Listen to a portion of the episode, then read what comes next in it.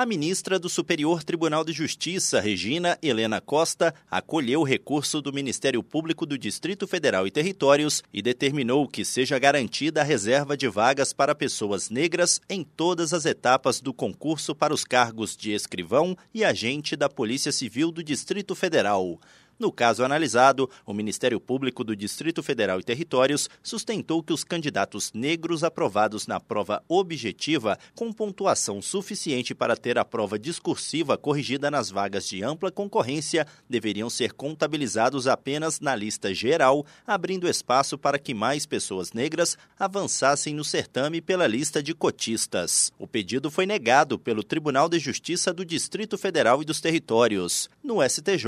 a ministra ministra Regina Helena Costa explicou que a Lei 12.990 de 2014 instituiu a reserva de 20% de vagas a pessoas negras em concursos e estabeleceu que candidatos negros devem concorrer concomitantemente às vagas reservadas e às vagas de ampla concorrência, de acordo com a classificação no concurso. Sendo assim, os candidatos negros aprovados dentro da ampla concorrência não devem ser computados para efeito de preenchimento da lista de cotistas. A ministra lembrou ainda que o Supremo Tribunal Federal já reconheceu a constitucionalidade da Lei 12.990 de 2014 e afirmou que os percentuais de reserva de vagas para pessoas negras devem ser aplicadas em todas as fases do certame, de modo a promover com máxima efetividade a política pública de cotas.